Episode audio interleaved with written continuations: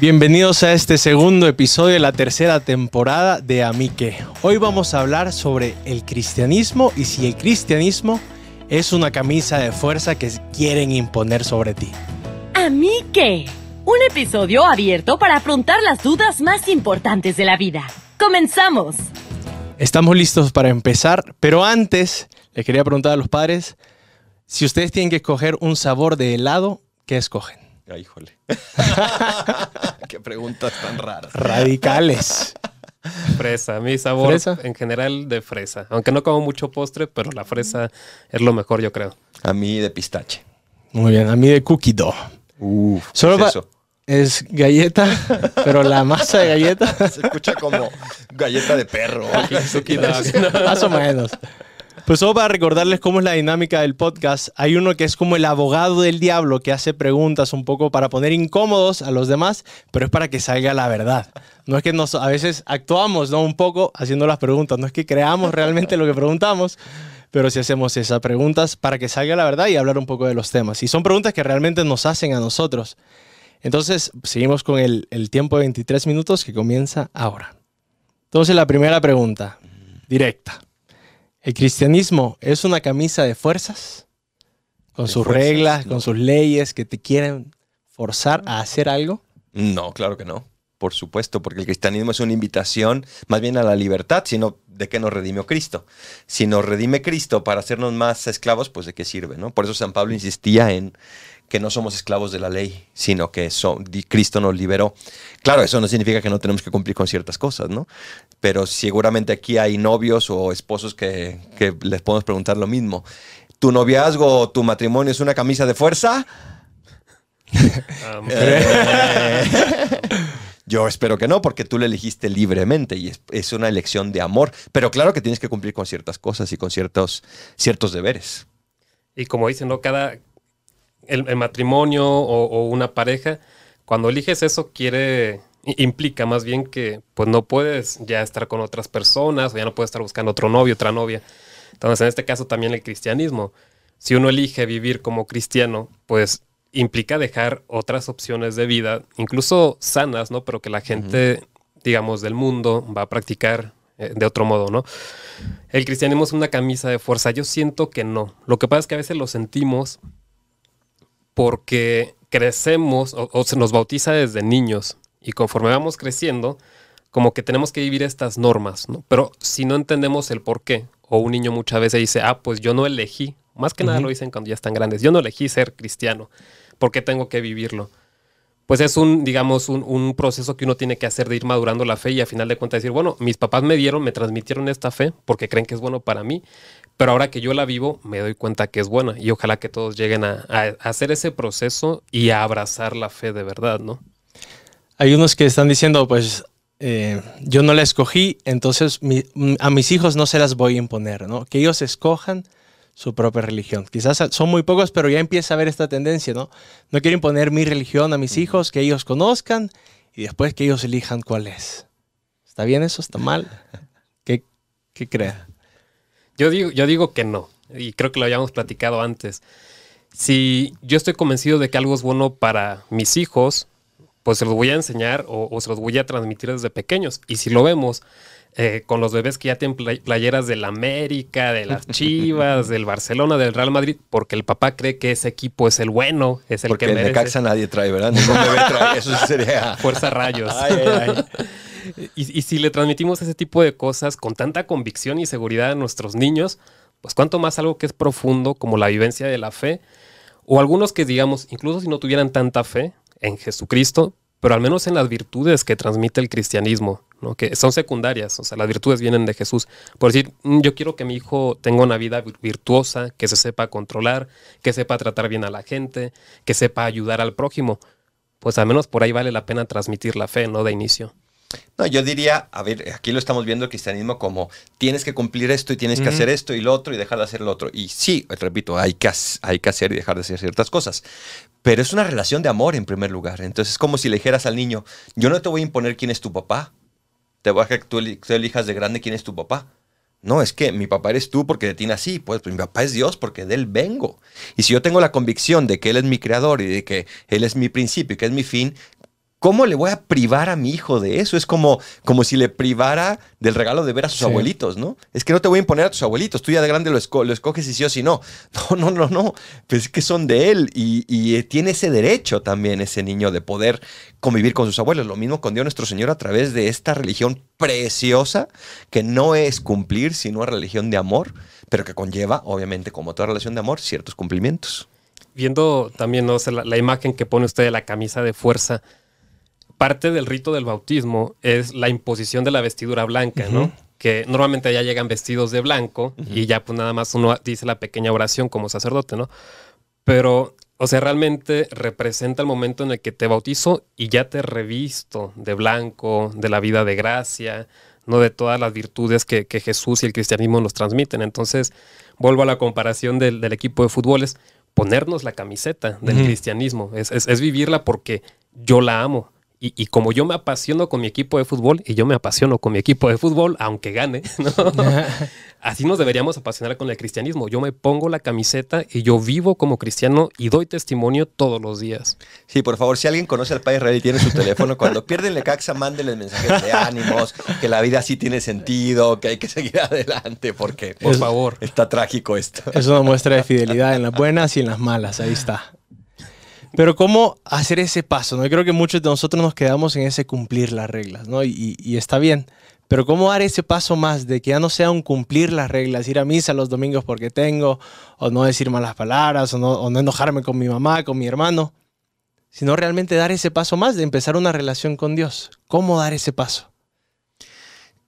Creo que, a ver, usted, usted lo respondió, tener una relación personal con Dios, no una relación estructural con la iglesia, sino una relación personal con Dios y eso es lo fundamental.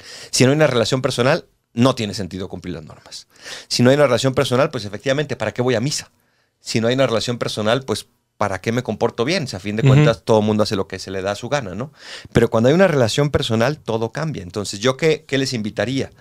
Comiencen a tener una relación personal a través de la oración, a través de los sacramentos, a través del apostolado y ojalá para comenzar más profundamente a todo esto, que vayan a un retiro y que de verdad se retiren, que dejen sus teléfonos, sus Mm. sus preocupaciones, que vayan a un retiro, seguramente en tu parroquia, en su movimiento, están ofreciendo retiros para tener una experiencia personal de Cristo, enamorarse profundamente de Él y entonces sí estar dispuestos a lo que sea con tal de seguir a Cristo. Y yo creo que no hay una receta secreta para que uno logre hacer este clic, digamos, con la religión y vivirla eh, con convicción. A mí me gusta mucho una homilía que, que dio el Papa Benedicto eh, sobre la parábola de los dos hijos o el hijo pródigo, como normalmente es conocida, porque dice, a ver, el hijo pródigo que todos tachamos de malo, porque se va y malgasta el dinero de su papá y pues se queda sin dinero, se pone a comer con los cerdos y entonces se acuerda que tiene un padre que lo ama, ¿no? Pero él se da cuenta, un papá que me ama, esa es la clave. Y regresa y el padre lo recibe. Y mientras lo está, lo está recibiendo, el hermano mayor se pone celoso y le reprocha, ¿por qué a él que se fue todavía le haces una fiesta y a mí que siempre he cumplido tus mandamientos, no me das ni un cabrito para comerme? Y dice, no, pues todo lo mío es tuyo. Pero entonces ahí el Papa hace la reflexión, dice, el hijo pródigo se fue, pero en un momento, o sea, se alejó de la fe y en algún momento él hizo el, clic de, tengo un papá que me ama. Y regresó, Mm. ya cuando lo ves en comparación con la fe, dices, y regresó a la iglesia, porque se dio cuenta que Dios Padre lo ama. En cambio, hay muchos, vamos a decir, de nosotros, ¿no? Que nunca nos hemos ido de la casa del Padre, que hemos vivido la fe más o menos, ¿verdad? Durante muchos años, pero estamos en la casa del Padre viviendo las normas, como, como el hijo mayor. Entonces, tampoco hacen, él, él no hizo el clic nunca. El hijo pródigo sí se fue, pero llegó a un padre que lo ama. Y el hijo mayor sigue ahí, obedeciendo como un obrero las normas. ¿no? Entonces, cada uno tiene su camino en la fe. ¿Cómo llegar a vivirlo con convicción? Pues una relación personal con Dios, como dice el Padre, pero no hay una, una receta secreta. Cada uno tiene su camino y siempre que intentemos buscar la verdad, yo creo que Dios nos va a guiar. Y creo que lo bonito es que el padre invitaba a los dos a amarlo. Y el padre les decía que todo es de ellos, a los dos. ¿no? Sí. no había una diferencia en ese sentido. Y yo me siento muchas veces los dos. O sea, por un lado es hijo pródigo que, que se va, que no valora, pero por otro lado es hijo mayor que sigue aquí, ¿no? Y que cumple con las normas y que pues uno dice, pues ni modo, me aguanto, ¿no? Y no, la respuesta tiene que ser del corazón, del amor, ¿no? Pero no somos ni uno ni otro, sino que nuestra vida va como entre ese vaivén en los dos, ¿no?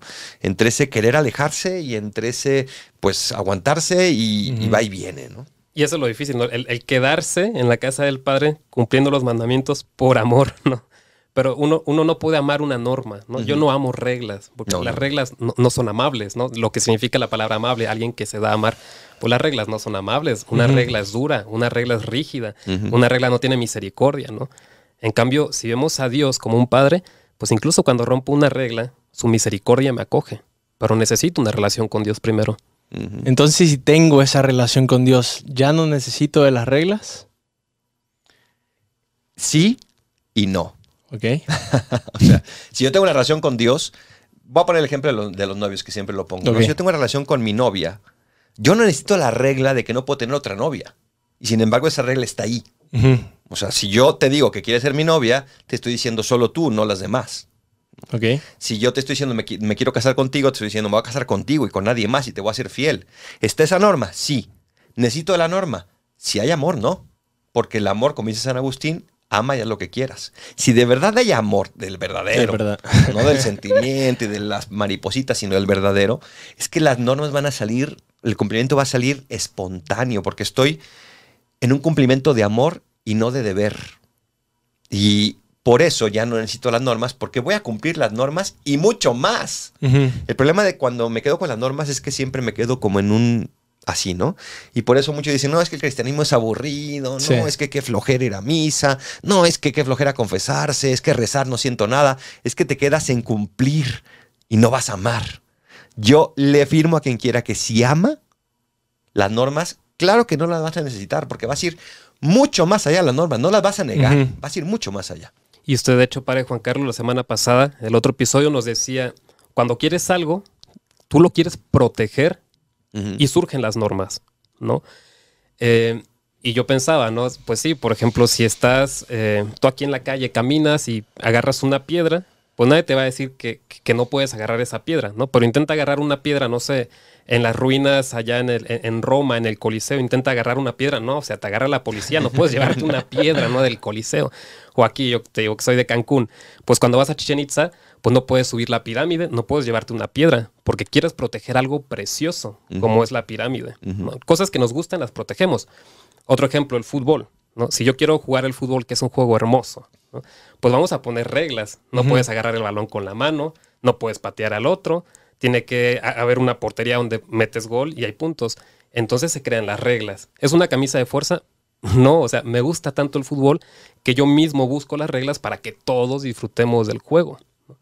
La vida es más que una pirámide bonita, ¿no? Más, más que el coliseo, es más que un juego de fútbol. O sea, la vida es más preciosa todavía y necesitamos unas reglas que nos ayuden a vivirla mejor, a aprovecharla al 100 y, a disfrutarla mejor.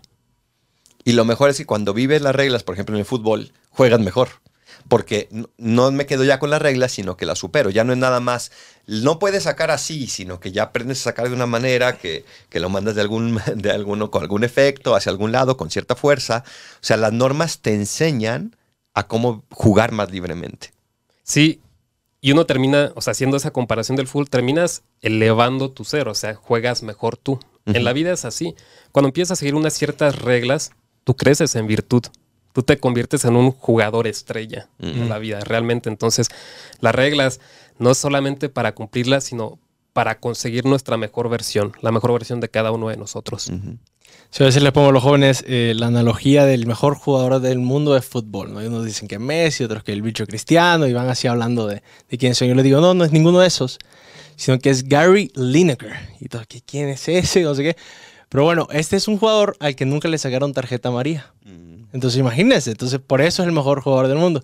Y todos dicen como, no, eso es ridículo, ¿cómo es posible que eso? Y digo, pues vivir el cristianismo solo intentando no romper las reglas es como vivir el fútbol intentando que no te saquen tarjeta amarilla. No, porque el fútbol es muchísimo más meter goles, hacer un juego de equipo, eh, animar a los demás con tu liderazgo. No hay mucho más que no te saquen tarjeta amarilla. A veces el cristianismo lo vivimos, ojalá no me vayan a sacar tarjeta amarilla y ya. Y así estoy bien con el cristianismo. Y es algo mucho más, no es todo un estilo de vida que se mete dentro de ti y quiere sacar eso, ¿no? Lo mejor, lo mejor de ti. No conocía de ese jugador. Gary Pero sí, el, fútbol es más que no te No debe haber sido muy bueno, ¿eh? Si no lo conocíamos. ¿Cuántos de ustedes lo conocen? Pónganlo en los comentarios. Pero bueno, quizás alguna persona que todavía dice, no, pero mucho de las reglas y no sé, no sé qué, dice, puede ser, ¿no? El cristianismo puede parecer algo culturalmente rígido, ¿no? Que obliga a las personas a encajar en un cierto molde y un cierto estilo de vida. ¿Qué opinan de ese comentario? Yo más bien como que le daría vuelta a la tortilla, ¿no? Y ver si la cultura de hoy no te está obligando a vestirte de un cierto modo para encajar. Si tus amigos no te piden que hagas ciertas cosas, que pruebes alcohol u otras cosas para encajar. ¿no? Y esas cosas son nocivas. No, no, no solo moralmente, que algunas lo son, sino incluso para la salud. Entonces, hay, hay más cosas o, o- o la cultura te invita a hacer cosas peores. Las cosas a las que te invita el cristianismo, que te invita, no te la impone. Las cosas a las que te invita, pues como dijimos, eleva tu ser para que llegues a ser más imagen y semejanza de Dios, más como Dios. Pues bueno, de aquí otra pregunta. No, a veces parece que siempre le estamos diciendo a la persona qué es lo que tiene que hacer, ¿no? Con los mandamientos y en la moral, y en qué tiene que creer. Al, hacer esto, ¿no le estás quitando la libertad? Le estás invitando a vivir la, su libertad, ¿no? Eh, otra vez, el amor es lo que hace libre. Y el amor tiene cierto camino. ¿no? Me imponen esto, es un molde. Yo diría, vete a África ya te vas a dar cuenta de que no tiene nada que ver, ¿no? O sea, de que el cristianismo, Sí. cómo se expresa y cómo se vive, incluso, no, no las reglas de moral, sino cómo se vive el día a día, cómo se celebra la misa, la Eucaristía, la oración, no tiene nada que ver. Vete a Corea. Y me acuerdo que cuando comenzamos a unir algunos padres amigos a Corea y como decían, es que celebramos misa pues hincados, ¿no? O sea, todo el tiempo con, una, con un altarcito chiquito. En fin, o sea, estamos tan acostumbrados y a veces tan encerrados en nuestro mundo que pensamos que siempre es así, ¿no? Pero en realidad el cristianismo es tan amplio, tan amplio. No sé, es que a mí siempre me dicen lo mismo los legionarios, pues vete con un franciscano, vete con un diocesano, vete con un Sí. jesuita, vete con un, o sea, y te vas a dar cuenta de que la perspectiva obviamente, sin salirnos de lo que enseña la iglesia como magisterio, la perspectiva es tan distinta que lejos de un molde, me están ofreciendo un camino súper amplio para poder desarrollar mi vivir y para poder, a fin de cuentas, llegar a ser feliz. Yo recuerdo cuando estudiaba en Roma eh, y pues salías a la ciudad, ahí me tocaba hacer las compras para el seminario, que son más de 300, entonces eran muchas compras. Y alguna vez pues yo aprovechaba y me metía a las iglesias hermosas y hay muchas basílicas.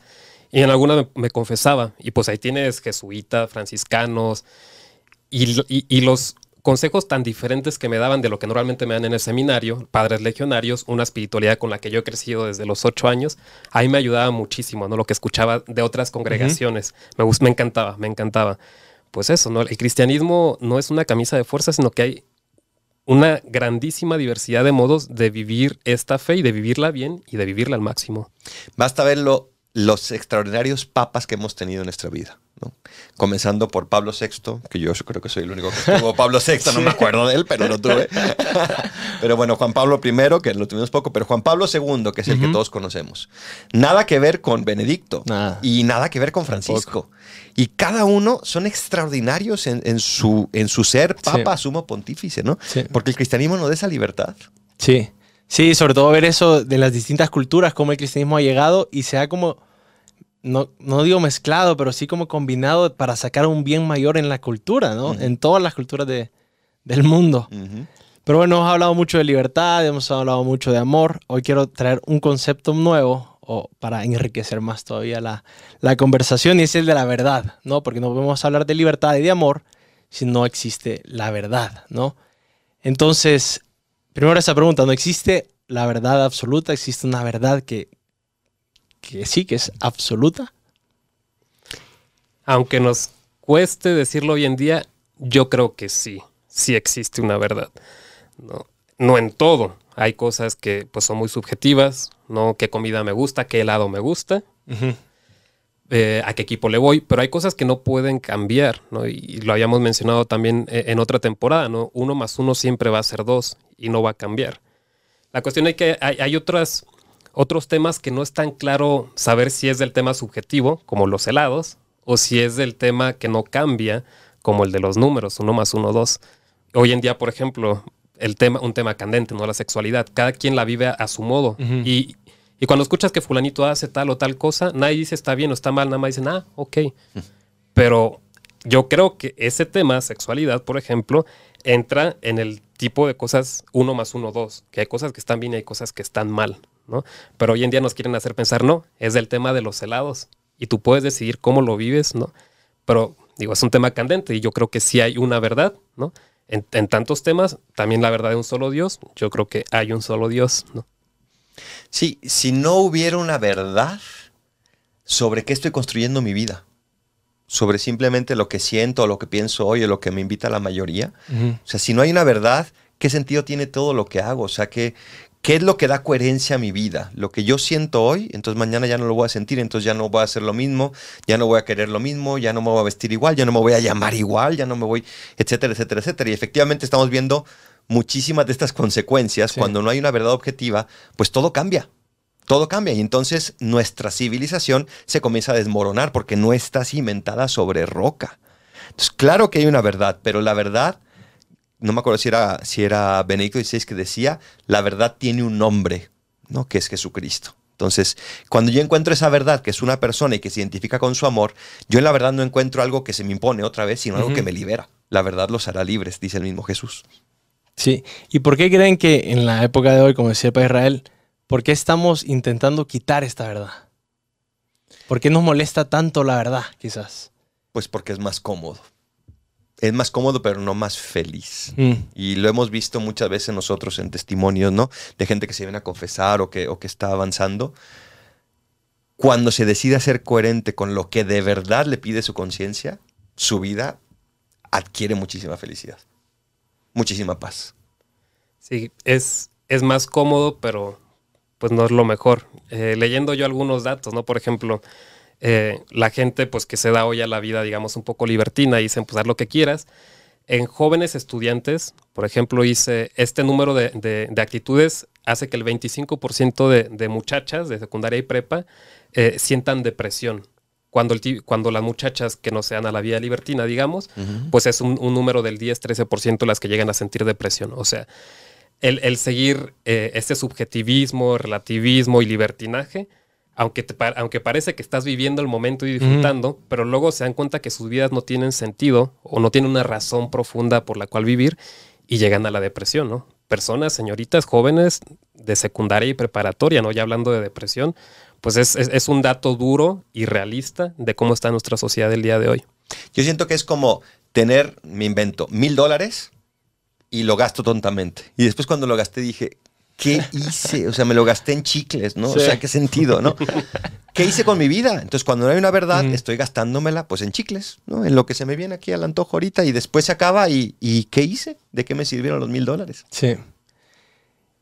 Y esa verdad absoluta, como decíamos Jesucristo, te puede limitar en tu libertad. Porque yo siento que mucho es que esta verdad no, no la quiero reconocer porque siento o, o tengo el miedo de que me va a quitar mi libertad, que tengan que empezar a vivir de una cierta manera.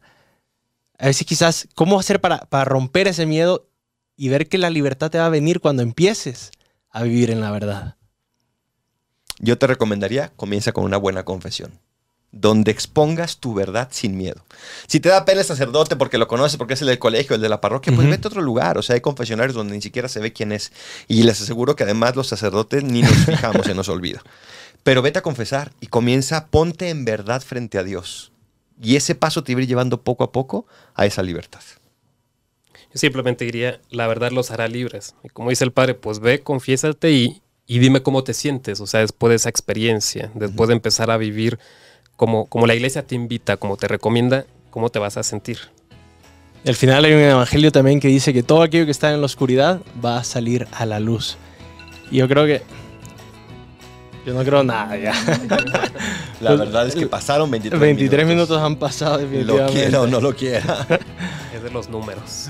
Pues bueno, hemos pues hablado de temas muy interesantes. Me gustó mucho la conversación del día de hoy. Y pues, ¿qué? ¿Unos tweets para terminar sobre el tema de hoy? Sé valiente. Sé valiente. La verdad los hará libres. Diría, no vivas para que no te salga una tarjeta María, sino que vive en el amor. Cristo Rey nuestro. Venga, Venga tu reino. Si te ha gustado este podcast, síguenos en amique.podcast y nos vemos en el próximo episodio.